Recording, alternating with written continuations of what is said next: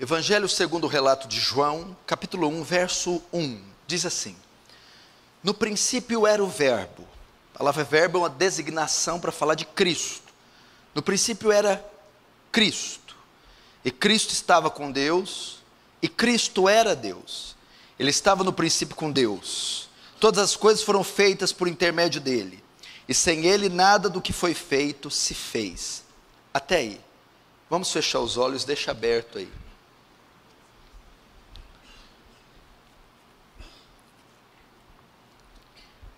Pai Santo, mais uma vez nos colocamos diante de Ti e da, e da Sua destra fiel, cônscios da Sua beleza, da Sua multiforme graça e da expressão máxima do Seu amor na pessoa do Seu Filho.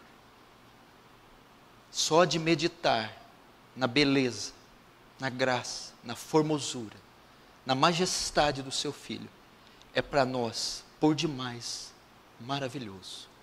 Senhor, eu sei que nós não somos dignos de mencionar esse nome, de nos dirigir a esse nome, tão santo, tão bendito. Mas essa noite traga luz em nossa mente e coração, para compreendermos a majestade do seu Filho e dobrarmos nossos joelhos em sinal de rendição e adoração a Ele. Enche esse local da graça e do perfume de Cristo. Receba a glória para si. Oh Deus, faz teu reino avançar e nos conforma a imagem do seu Filho. Em nome de Jesus. Amém. Mais um carro aqui, um Honda Fit preto, em frente à garagem. O dono precisa estacionar. Placa EVZ 8850. Presta atenção. Ontem, depois do culto, todo culto de sábado, nós fazemos uma comunhão aqui, comemos. Eu estava conversando ali com a Priscila Risato, e sobre o conhecimento que ela tinha, ela veio de outras igrejas, e ela está aqui há pouco tempo, poucos meses. Então, começando a falar, essa moça começou a ficar emocionada e falar: Pastor, eu não conhecia Cristo, eu não sabia quem Ele era, eu não sabia que Ele era esse ser maravilhoso, glorioso, grandioso, eu estou impressionada.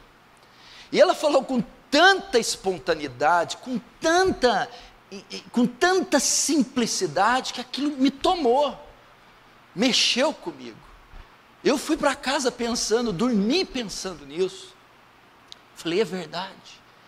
E eu me lembrei dos textos, dos temas que eu já preguei sobre isso. Falei, meu Deus, nós não podemos deixar perder isso de vista jamais.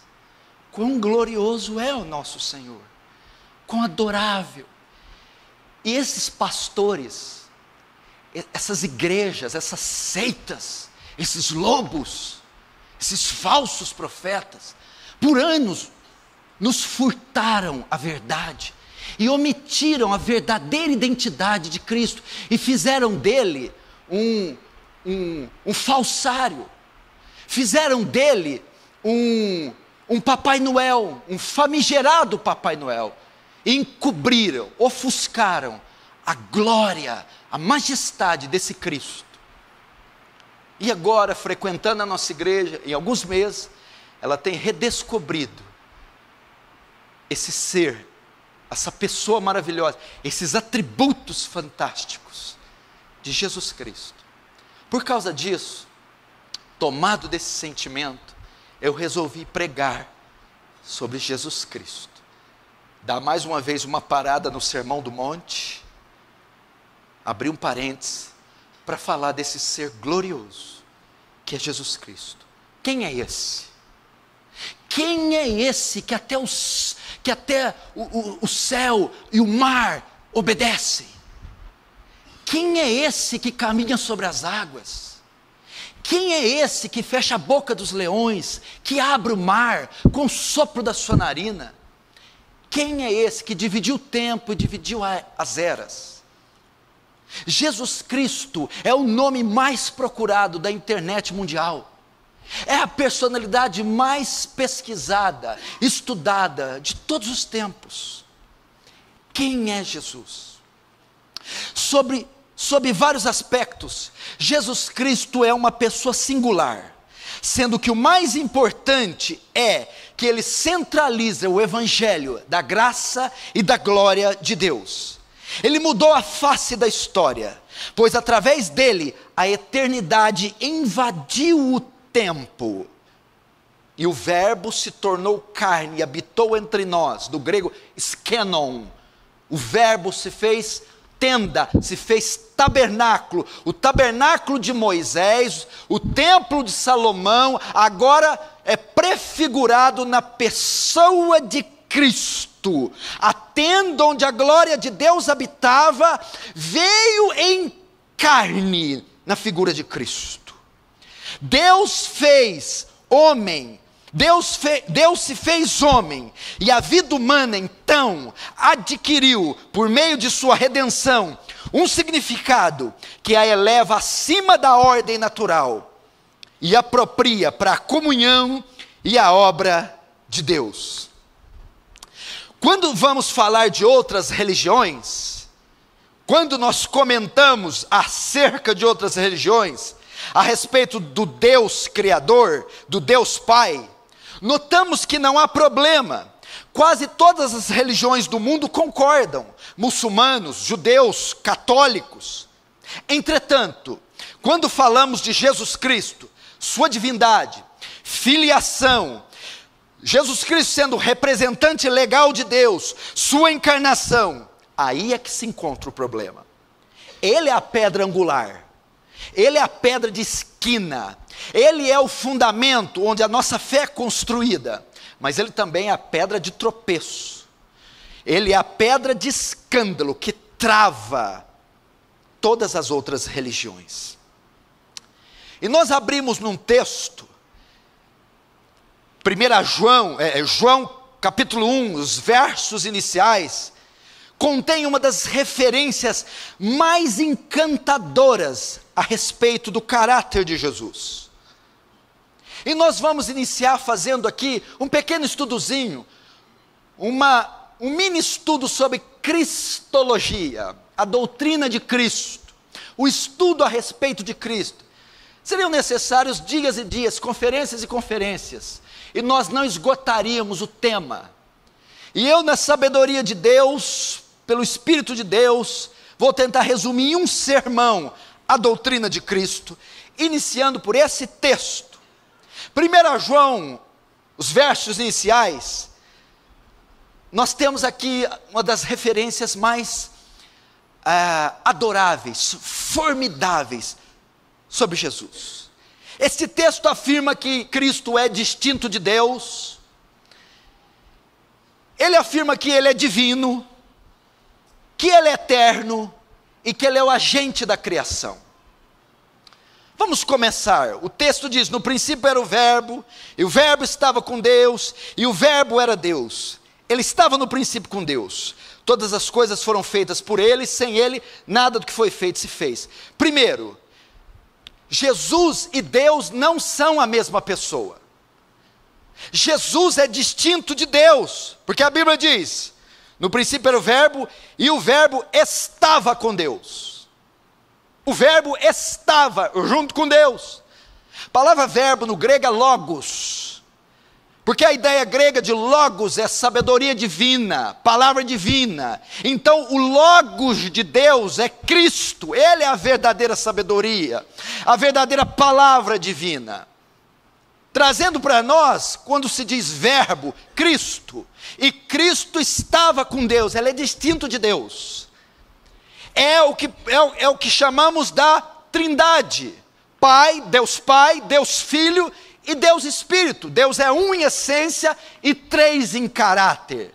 Fica muito difícil explicar a trindade, mas pelo relato bíblico nós sabemos que a trindade é bíblica. Então, no princípio estava Deus Pai e Deus Filho. Primeiro, Cristo é distinto de Deus. Existe Deus Pai e Deus Filho. Segundo, Jesus é divino. E o Verbo era Deus. O Verbo estava com Deus, mas o Verbo também era Deus. Cristo é distinto de Deus, porque estava junto com Deus. E Cristo é divino, porque Cristo também é Deus. A Bíblia atribui a divindade a Ele. Não só ele é um profeta, um oráculo, um enviado de Deus, não, não é uma criatura, como os testemunhos de Jeová dizem, ele é divino. Jesus é Deus. Tanto é Deus que Jesus também é eterno. O texto diz: ele estava no princípio com Deus. Que princípio? Antes da criação, antes do cosmos ser criado, antes que tudo viesse a existir, Cristo já estava. Então ele é distinto de Deus, divino como Deus, e ele é eterno como Deus. Tão eterno, tão divino, que a Bíblia também diz assim: e o Verbo estava com Deus. O verbo estava com, no grego, quer dizer prós, ao lado, perante, em. Quando diz que o Verbo estava com Deus, fala de uma relação tão íntima, de Deus Filho com Deus Pai, tão próxima. É como se o termo grego apontasse para uma frase assim: ó, um estava no outro. João está dizendo que o Verbo estava de tal forma com Deus, que praticamente um era o outro.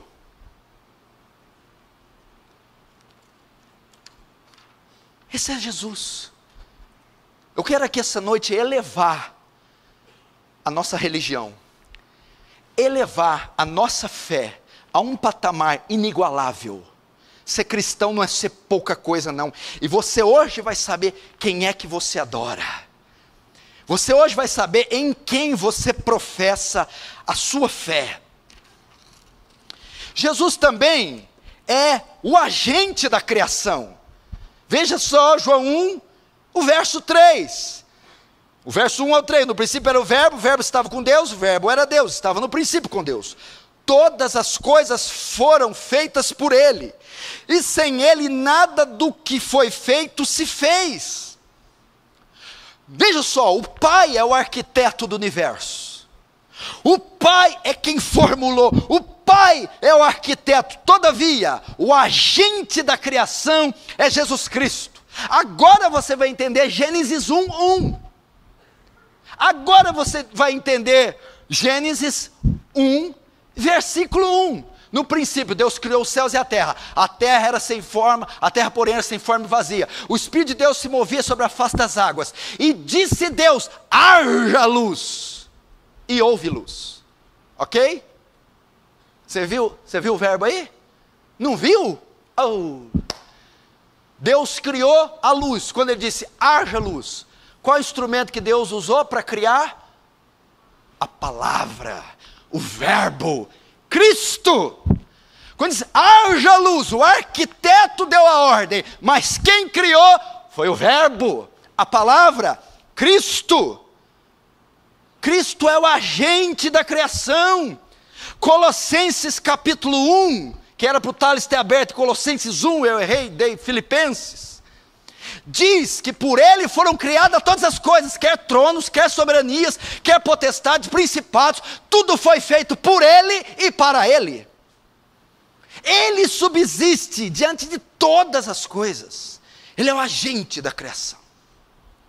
Então aprendemos que Jesus é uma pessoa distinta do Pai, tão divino quanto o Pai, tão eterno quanto o Pai e é o agente da criação. Todavia, existe uma outra característica importantíssima na pessoa de Cristo a aprendermos. Outra característica importantíssima. O mesmo capítulo vai revelar uma outra característica de Cristo, a sua humanidade a humanidade de Cristo. Veja no verso 14, João 1,14. E o Verbo se fez carne e habitou entre nós, cheio de graça e de verdade, e vimos a sua glória glória como do unigênito do Pai. O Verbo se fez carne. O Verbo fala de Cristo.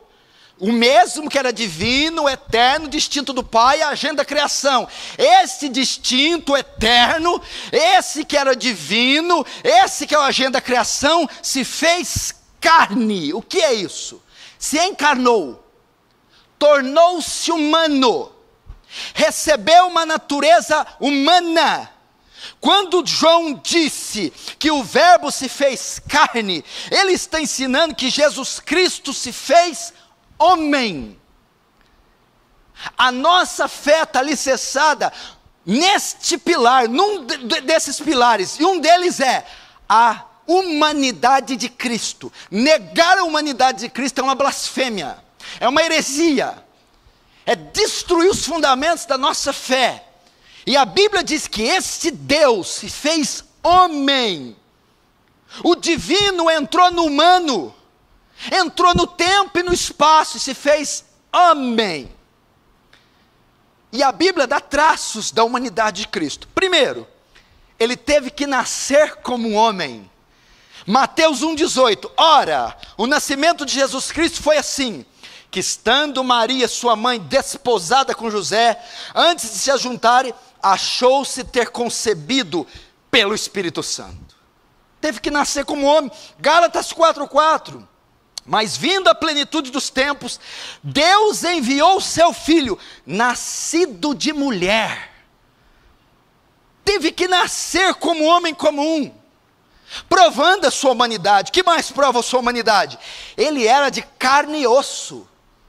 Jesus Cristo teve carne, teve nervos, músculos, pele, teve ossos. Hebreus 2,14 e visto como os filhos participam da carne e do sangue, também ele, Cristo, participou das mesmas coisas, para que pela morte aniquilasse o que tinha o império da morte, isto é, o diabo.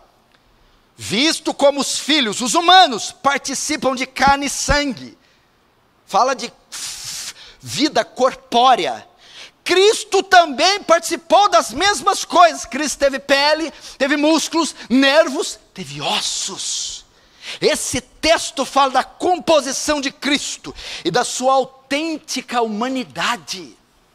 Se tornou homem. Quais outras características que a Bíblia traça da humanidade de Cristo? Primeiro, teve fome. Fome é uma necessidade humana, Mateus 4,2: E tendo jejuado 40 dias e 40 noites, Jesus Cristo teve fome, provando a sua humanidade. que mais? Teve sede. João 19, 28. Depois, sabendo Jesus que já todas as coisas estavam terminadas, para que a Escritura se cumprisse, disse: Tenho sede. Sede é uma necessidade humana. Que mais? Que prova sua humanidade? Esteve cansado. João 4,6. Estava ali a fonte de Jacó. Jesus, pois, cansado do caminho, assentou-se assim junto da fonte. Era isto quase a hora sexta. A Bíblia dá relatos claros que Jesus era homem, que Jesus possuía uma humanidade como a nossa. Que mais? Você quer ver outra característica? Uma, uma característica inexorável da humanidade de Jesus? Ele morreu. Ele morreu. Essa é uma das maiores provas da humanidade de Jesus.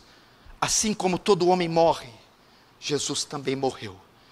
Lucas 23, 46. E clamando Jesus com grande voz, disse: Pai, nas tuas mãos entrego o meu espírito. E havendo dito isto, expirou, morreu. Jesus morreu. O Deus que nós servimos tinha pele, ossos, nervos e as mesmas fraquezas que nós. Agora, porque era necessário que esse Jesus fosse plenamente humano? Porque o nosso Deus tinha que ser humano? Porque ele precisava suar, transpirar, sangrar, sentir tristeza, cansaço e até o óbito. Por quê? Para ser um sacrifício substitutivo perfeito.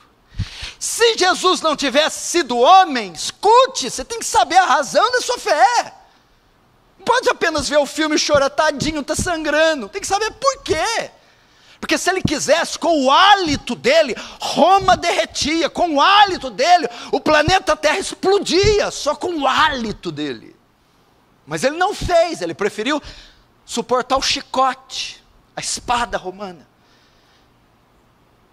Se Jesus não tivesse sido homem, não poderia ter morrido em nosso lugar e pago assim a penalidade que nos cabia. Era necessário ser homem para substituir-nos na íntegra, a nossa semelhança. Veja então Hebreus 2, 16, 17, escute. Pois é claro que não é a anjos que ele ajuda, mas aos descendentes de Abraão. Por essa razão era necessário que ele se tornasse semelhante aos seus irmãos, homem, ter carne. Por quê? Em todos os aspectos, para se tornar sumo sacerdote, misericordioso e fiel com relação a Deus, e assim, se tornando homem, fazer propiciação pelos pecados do povo. Propiciação, sacrifício substitutivo, que quita a nossa dívida com Deus, que aplaca a ira de Deus, que satisfaz as demandas da justiça de Deus. Por isso ele se torna homem. O plano foi genial, a encarnação é genial. Por que, que ele teve que ser homem? Para ser um sacrifício substitutivo. Segundo, para se compadecer de nós, como sumo sacerdote. Ele tinha que se tornar homem para experimentar nossas dores, é assim poder nos assistir. Hebreus 4,15, declaração elegante, clássica, porque não temos um sumo sacerdote que não possa compadecer-se das nossas fraquezas, porém nós temos um que, como nós, em tudo foi tentado, a nossa semelhança, porém sem pecado. Nós temos um que suou, nós temos um que chorou, temos um que sofreu, sabe o que é a agonia de um homem, sabe que é a tentação de, de um homem, sabe os limites da natureza humana, então pode nos atender, pode nos socorrer. Se Jesus não fosse homem, não teria sido capaz de conhecer por experiência o que sofremos em nossas tentações e lutas diárias nessa vida. Porém, sendo homem, ele pode socorrer os que são tentados e os que são provados. Conclusão: Cristo é plenamente humano. Sentiu sede, sono, cansaço, chorou, teve carne, nasceu como um homem comum. E até conheceu o óbito, morreu.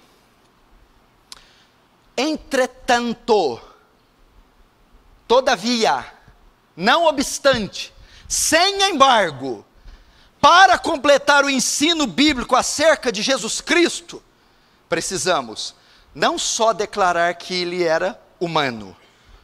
Se eu defender só essa esse ponto, essa natureza de Cristo, eu ainda sou um herege.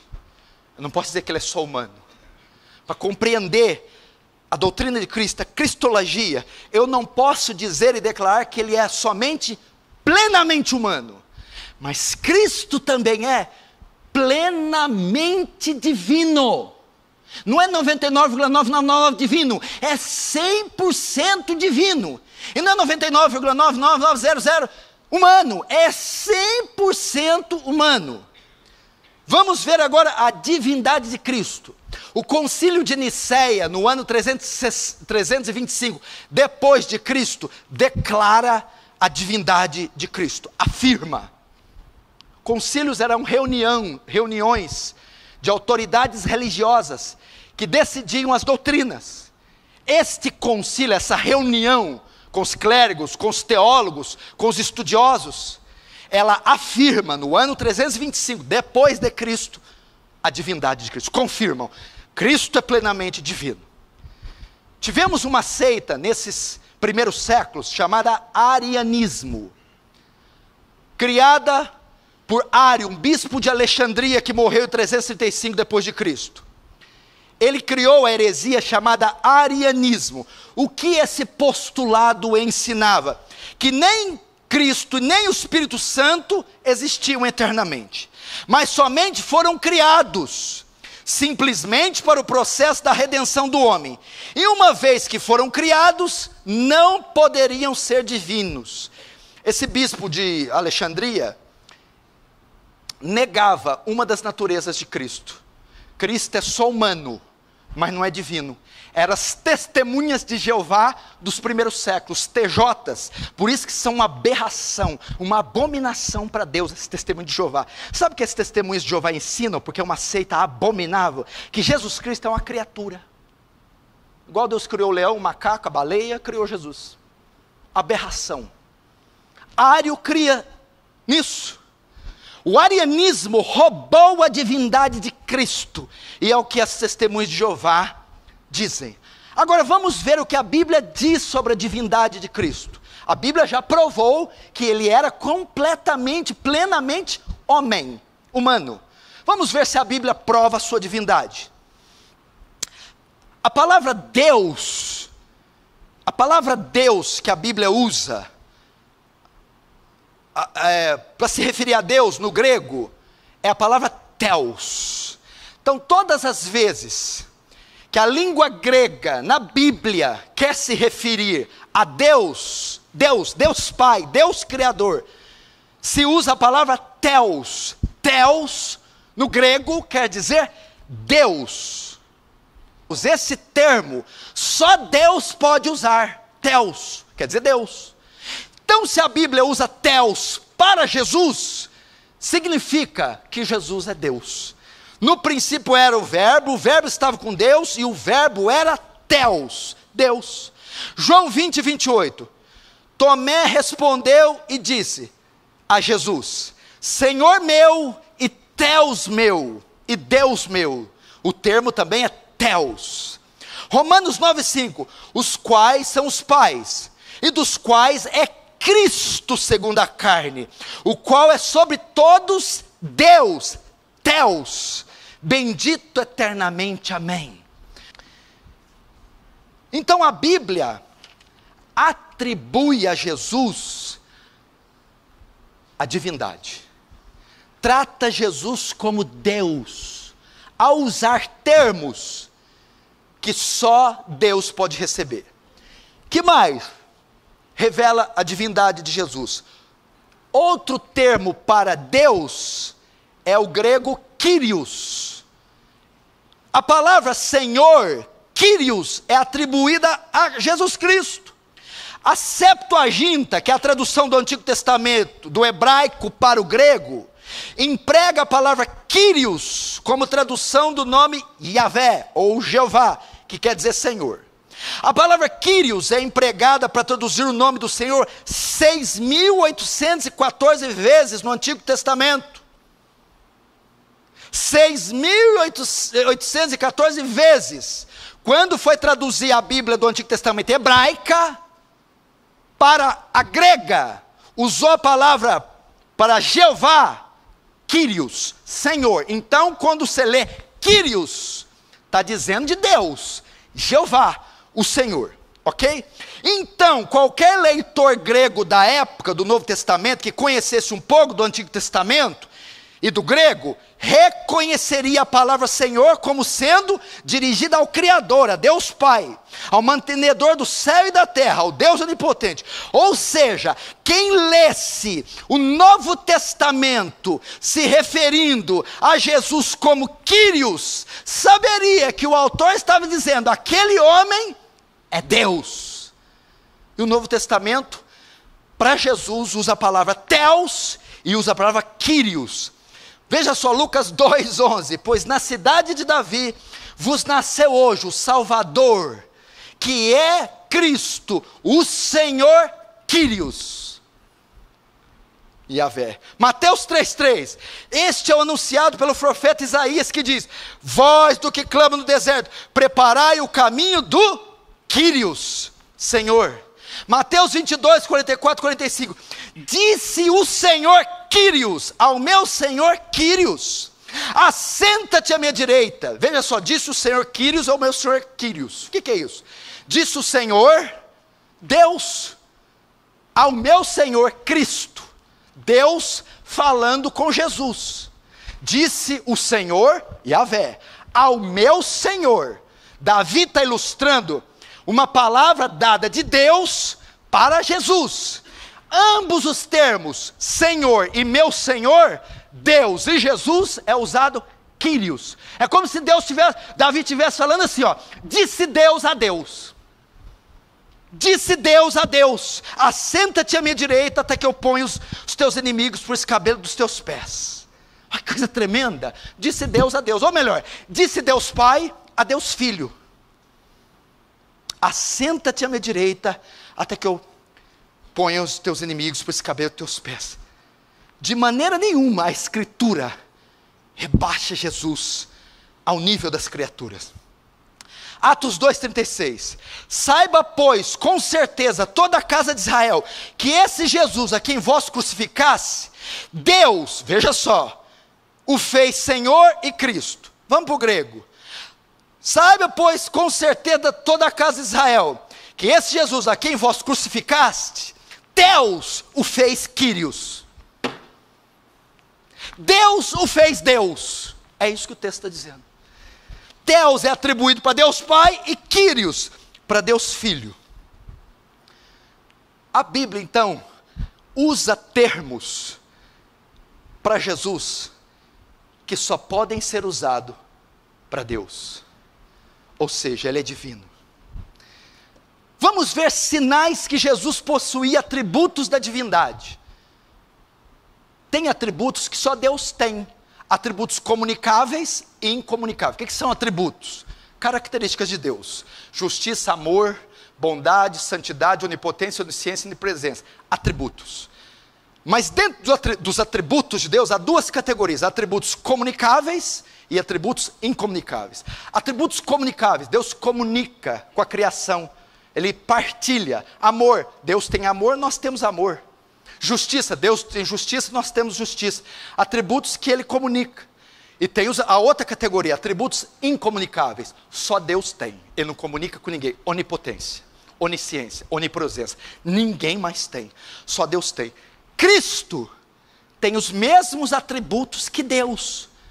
Como é que Cristo pode ter atributo que só Deus tem? É porque Cristo é Deus. Vamos ver. Primeiro, sinais que Jesus possui atributos da divindade: onipotência. Jesus multiplicou pães e peixes. Mateus 14 e 19. Só Deus pode fazer isso. Acalmou a tempestade no mar. Mateus 8, 26, 27. Só Deus pode fazer isso. Transformou a água em vinho. João 2, verso 1 a 11. Jesus era onipotente. Que mais? Segundo atributo que só Deus tem: eternidade. O que, que é eternidade? Que atributo é esse? Deus não tem começo e nem vai ter fim. Deus sempre existiu. Ele é eterno. Miqueias 5:2 E tu, Belém Efrata, posto que é pequeno entre as milhares de Judá, de ti sairá o que governará em Israel, aquele cujas origens são desde a eternidade. É um texto messiânico falando de Jesus, aquele que é eterno. Vai nascer em Belém aquele que sempre existiu, eterno. Que mais? Onisciência, um atributo que só Deus tem. João 6,64. Porque bem sabia Jesus desde o princípio quem eram os que criam e quem eram os que o haviam de entregar. Ele já conhecia. João 16,30. Agora conhecemos que tu sabes todas as coisas. Onisciência. Jesus era divino. Você está vendo como a Bíblia diz e afirma a divindade de Jesus? Conclusão: aprendemos que Cristo também era plenamente divino. Agora, por que era necessário que Jesus Cristo fosse plenamente divino? Por que era necessário? Só ser homem não estava bom para nos substituir? Algumas pessoas imaginam assim: bom, para a redenção, a humanidade foi necessária, me substituir na cruz. Para a redenção, acho que a divindade não é necessária. Claro, veja só, só alguém que fosse Deus infinito poderia arcar com toda a pena de todos os pecados de todos que crescem nele. Qualquer criatura finita não seria capaz de arcar com tal pena, pois a salvação vem do Senhor. Por isso você pega os testemunhos de Jeová, Jesus não é Deus, se ele não é Deus, eu e você estamos enrascados. Por quê? Jonas 2,9 diz: do Senhor vem a salvação. Se a salvação vem de Deus e aquele que foi pregado na cruz não é Deus, nós não podemos ser salvos. Então, os testemunhos de Jeová fica sem saída. Jonas 2,9: a salvação vem do Senhor.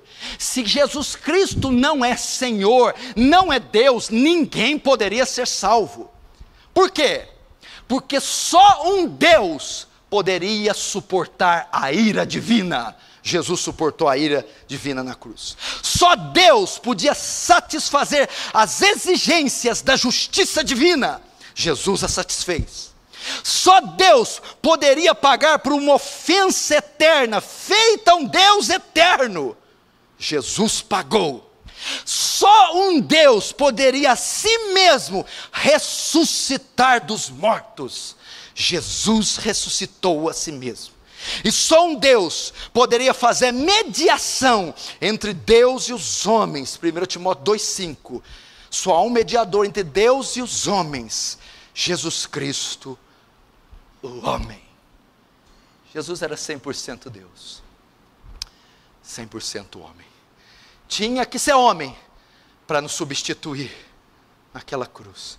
Tinha que ser Deus para suportar todo o peso e o pagamento da nossa dívida. Mas não para só até, não para aí não. O negócio vai longe. Vem cá, responde para mim. E como é que essas duas naturezas convivem? Ele é 100% homem, 100% Deus? É. Mas como? Tem dois dentro dele? Ou é ele, humano, e a forma espírita que anda do lado dele? O divino anda invisível e o humano anda. Como é que é isso? Vamos entender agora a união das duas naturezas. É uma coisa profunda, tremenda. A encarnação de Cristo, a encarnação de Deus, o que acontece? Na encarnação, a divindade a hum, e a humanidade habitam em uma única pessoa com a encarnação de Deus, a divindade e a humanidade habitam na pessoa única de Cristo. Escute, o grande mistério da encarnação de Cristo reside no fato de não ser Cristo só plenamente divino e plenamente humano. Não, não. Cristo tem encarnado quer dizer que ele é só plenamente divino, nem plenamente humano. Tá, e o que, que quer dizer? Mas dessas duas naturezas fazem parte de uma só pessoa, a saber, Cristo. As duas naturezas estão juntas em Cristo. Esse entendimento preciso da união das duas naturezas em uma só pessoa foi formulado e decidido no Concílio de Calcedônia, século V, no ano 451 depois de Cristo até Calcedônia, 451, século V, as pessoas tinham uma ideia distorcida das duas naturezas. O que, que eles pensavam? Havia algumas concepções erradas que foram propostas, depois rejeitadas e vistas como heresias. Primeiro, o gnosticismo negava a humanidade de Cristo. Sim, Cristo era divino, Cristo veio, era Senhor, mas não era humano negava uma das naturezas. Ele é só divino. Quando Cristo andou aqui na terra, se ele andasse na praia, não ficava pegada. Não ficava nenhuma marca no chão. porque ele era só divino. Porque o gnosticismo acreditava que a matéria é má. Se Deus é bom, ele não pode ter matéria, não pode ter corpo, ele não pode ser humano. Que isso é coisa má. Gnosticismo negava a humanidade. Outra seita dos primeiros séculos, docetismo, também negava a humanidade de Cristo. Aí veio o arianismo. O arianismo não negava a, é, a humanidade, negava a divindade. Então as primeiras seitas negavam a humanidade. Ele não tinha corpo, não foi homem. Depois entrou uma terceira que negava a divindade. Não, ele tinha corpo, ele era homem, mas não era Deus. Heresias. Negou uma das divindades, é herege. Depois tivemos outra, o apolinarismo. Apolinário era um bispo de Laodiceia, do século do ano 361 antes de Cristo. Ele, depois de Cristo, ele ensinava que Cristo era plenamente divino, mas parcialmente humano. Então veja só, as primeiras seitas negavam uma das naturezas. Uma nega que ele é humano. Não, ele não é humano, é só divino. Heresia. A outra negava o divino. Não, ele é só humano, não é divino. Também heresia. A terceira seita dizia, não, ele era humano e divino. Mas ele é mais divino que humano. Tipo assim, 70% divino, 30% humano. Tinha gente que pensava isso. Não, ele é divino e humano, claro, mas ele tem mais divindade do que humanidade. Então, 70% divino, Deus, 30% humano. O apolina, apolinarismo ensinava isso. Heresia também. Aí veio uma outra, o nestorianismo de Nestório, bispo de Constantinopla, no ano 428 depois de Cristo. Ensinava nem uma coisa nem outra. Ele é só divino? É, o Nestório dizia: não. É só humano? Não. É parcialmente divino e parcialmente humano? Não. O que, que ele é? É a mistura do humano com o divino. O humano, o divino misturou, saiu uma terceira. Cristo é a fusão das duas. Misturou humano com divino, nasceu uma terceira classe. Então veja só, ele ensinava é, o monofisismo, ou eutiquianismo. Ela veio de Eutico, um outro herege do ano 378 depois de Cristo. O que, que ele ensinava? Que a natureza divina absorveu a humana, dando origem a uma terceira natureza. Portanto, Cristo é a mistura das duas, das duas naturezas. Qual foi a solução que varreu essa ideia? Foi o concílio de Calcedônia, na chamada união hipostática. A solução veio ali na união hipostática, do grego hipostasis, natureza, da mesma natureza. Como Cristo é? Não é nada daquilo que você ouviu até agora, é assim, ó. Cristo é 100% humano e 100% divino. As duas naturezas, 100% humana e 100% divina, coexistem juntas na mesma pessoa sem se misturar. União hipostática. Entendeu? Deus, homem e Deus, é, é, Deus, Deus e Deus, homem, no mesmo ser, sem se misturar. Ele não é 70 divino e 30 humano, não é a mistura do divino com o humano e dando uma terceira, não é só divino nem só humano. A natureza divina e a natureza humana coexistem juntas, na mesma pessoa, sem se misturar. O dicionário Baker diz assim: na encarnação do Filho de Deus, uma natureza humana se uniu inseparavelmente e para sempre com a natureza divina na pessoa de Jesus Cristo. Enquanto as duas naturezas permanecem distintas, completas e sem mudança, sem misturar, sem misturar-se ou confundir-se, de maneira que uma única pessoa resultou ser verdadeiro Deus e verdadeiro homem. Você quer ver isso? A Bíblia dando a prova que ele é 100% divino e 100% humano na mesma pessoa. Mateus 8, 24, 27, na mesma passagem. Eles estão viajando no barco. Acontece uma tempestade, não é? Enquanto acontece a tempestade, Jesus está fazendo o quê? Dormindo. Humano, com sono, cansado. Quando ele acorda eles, Jesus repreende a tempestade. Divino. Humano quando está deitado. Divino como re, quando repreende. Na mesma passagem, na mesma pessoa. Humano, cansado e dormindo. Divino, repreende a tempestade. As duas naturezas coexistem juntas, na mesma pessoa, sem se misturar. Esse é Cristo. Amém? Estamos indo para o final, não fique nervoso. Esse é Cristo, é o mistério da encarnação, é a maravilha da encarnação. Agora vamos para os ofícios de Cristo. Quem é Cristo? Quais são as funções do Filho de Deus? Ofícios são funções. Os ofícios de Cristo. Quais são as funções? No Antigo Testamento havia três tipos de líderes, três tipos de cargo: o profeta, o sacerdote e o rei. Profeta era aquele que revelava a vontade de Deus ao povo e às vezes predizia o futuro. Podemos ver isso na figura de Natã, o profeta, segundo Samuel 7:2.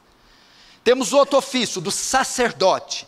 Era aquele que oferecia sacrifício para o perdão dos pecados, na figura de Abiatar, 1 Samuel 37.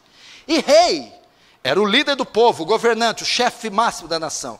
Vemos isso na figura de Davi, 2 Samuel 5,3. Esses três ofícios demonstram a obra de Cristo. Quando Cristo veio, ele assumiu essas três formas, esses três ofícios. Cristo é o nosso profeta, o nosso sumo sacerdote e o nosso rei. Cristo tinha esses três ofícios. Primeiro, como nosso profeta, Cristo revelou e transmitiu a palavra de Deus ao seu povo. Deuteronômio faz uma profecia, uma menção dele. Deuteronômio 18, 15 e 18.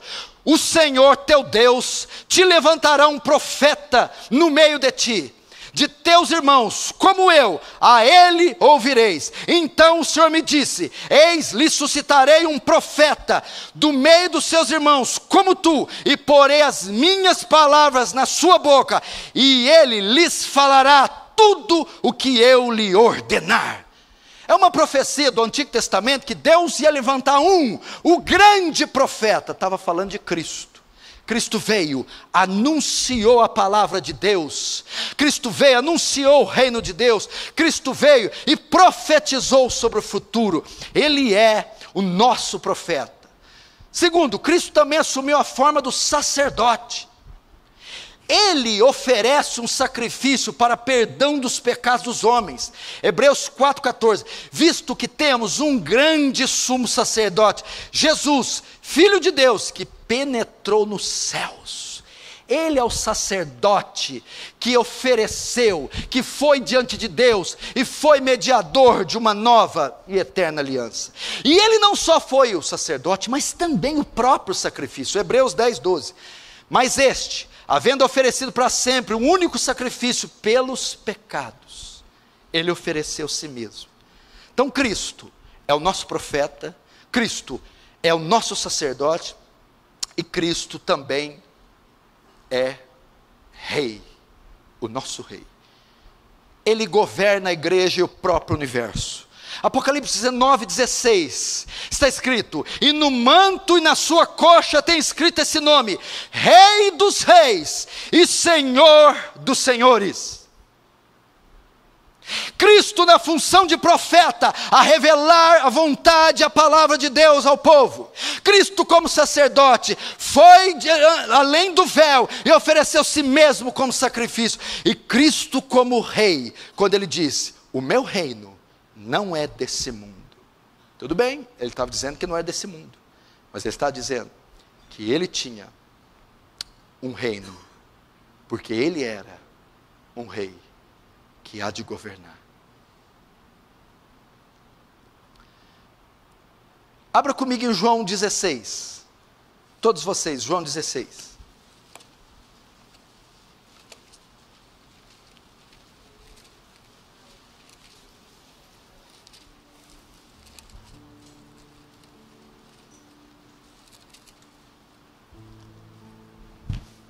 João 16, verso 13.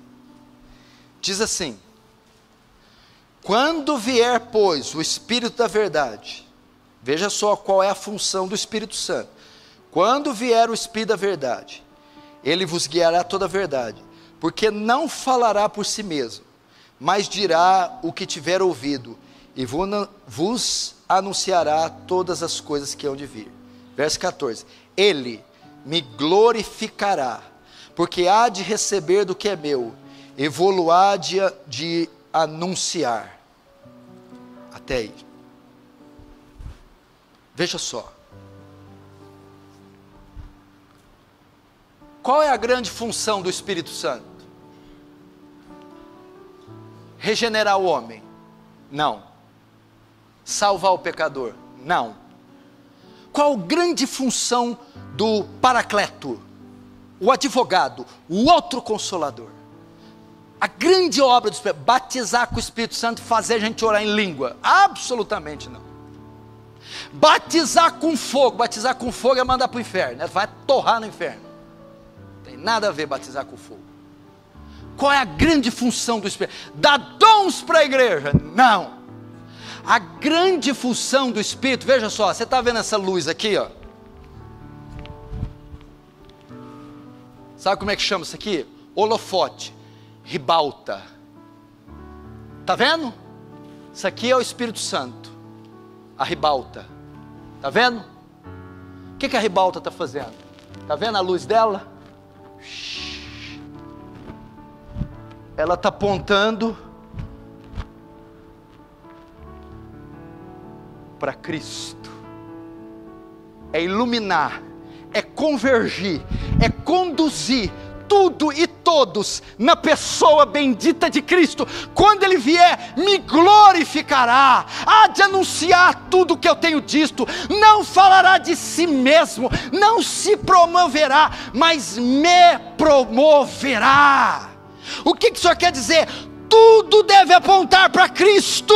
O universo é cristocêntrico, ele é o centro da mensagem do Antigo e do Novo Testamento. Todo o Velho Testamento aponta para ele. No final ele estará reinando e glorificando. Ele é o alfa e o ômega. Dele provém todas as coisas e nele converge todas as coisas. Ele é o princípio de tudo e ele é o fim de tudo. O universo é cristocêntrico, meu irmão. Ele é o alfa e o ômega. Sabe o que quer dizer alfa? A primeira letra do alfabeto grego. Ômega, a última letra do alfabeto grego. Alfa quer dizer, ele é o alfa, ele é a origem, a nascente de tudo, o início de tudo, é onde tudo é sustentado, tudo é criado, tudo é feito, tudo provém, surge, nasce e é sustentado dele, através dele, ele é o início e ômega. Ele é o fim de todas as coisas, sim. Não está dizendo só que ele é o fim de todas as coisas, o arremate de todas as coisas, é a convergência de todas as coisas. Ou seja, tudo que teve nele origem é para que ele receba a glória, a ele o louvor, a ele o poder, o domínio, a exaltação. Tudo que existe contém as digitais de Cristo. É isso. E hoje, por meio dessa palavra, com a ajuda do Paracleto,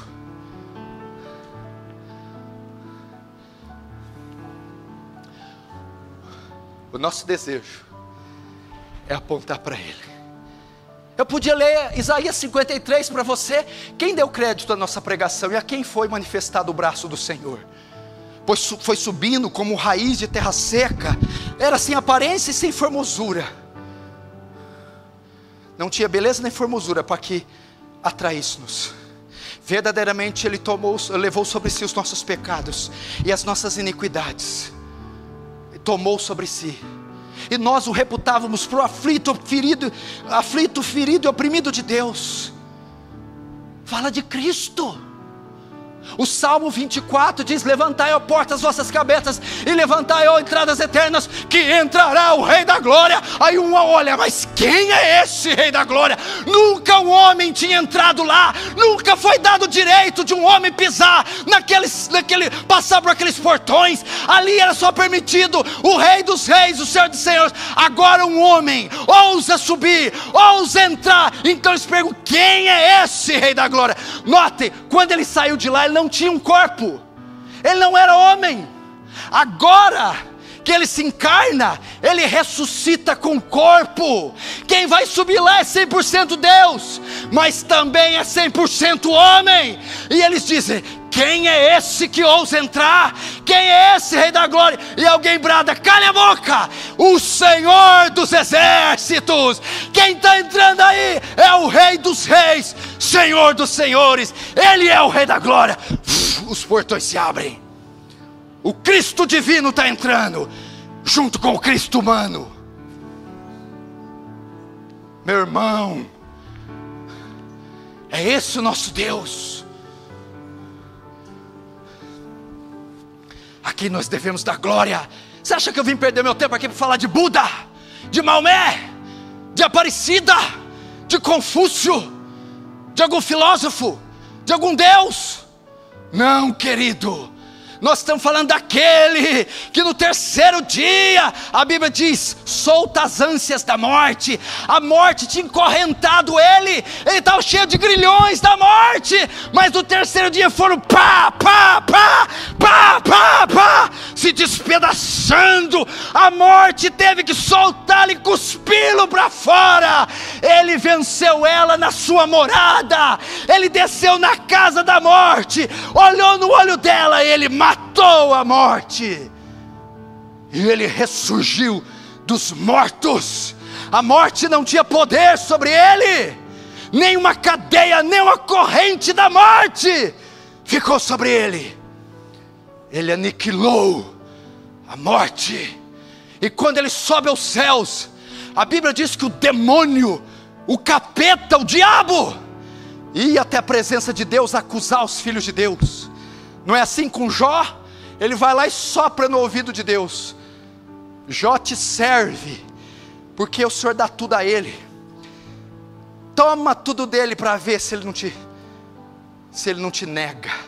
O diabo estava nas regiões celestes, mas a Bíblia diz, Apocalipse 12, que o menino foi arrebatado aos céus, a mulher deu à luz, o dragão tentou devorar a criança, mas não conseguiu, ele foi arrebatado aos céus. Fala da ascensão de Cristo em Atos capítulo 1, ele assunta aos céus, ele vai sentar no trono, mas antes de sentar, ele tem que fazer um serviço, ele vai despojar principados e potestades e vai reduzi-los ao ridículo.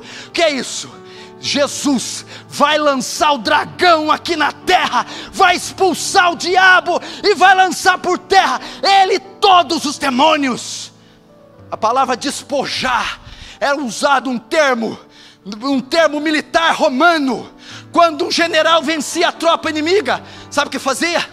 Pegava os derrotados, tirava eles, despojava da armadura, tirava a armadura, o capacete, tirava é, o cinturão, a espada deixava pelado. E vinha, chegava em Roma, no seu cavalo, com todos os inimigos, com corrente no pescoço, na mão do general.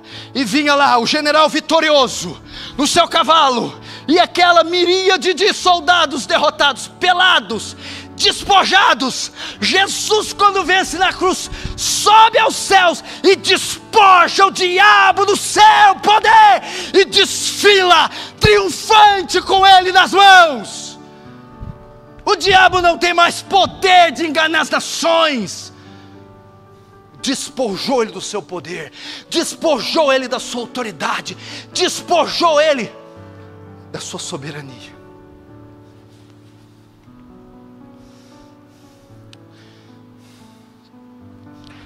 Alguns ficam falando: ah, quando chegar o milênio, Cristo vai sentar no trono de Davi e vai reinar. O quê? O que que você está me falando? Querido, quando ele subiu nos céus, não é um treino, um tre, não é um, um, um tronozinho feito de papel crepom lá na cidade de Jerusalém, Israel, um tronozinho chulé que ele vai sentar ali para governar judeus. Você está louco? Quando ele sobe aos céus, o trono de Davi que ele vai ocupar é o trono do Pai, é o trono do céu, é o trono do Rei dos Reis e Senhor dos Senhores. E ele sobe e ele se assenta. Há dois mil anos ele já reina, há dois mil anos ele já sentou e ele governa todo o universo. Ele já sentou, ele não será ele é, João diz, Rei dos Reis, Senhor dos Senhores. Esse é nosso Deus, é o nosso Deus.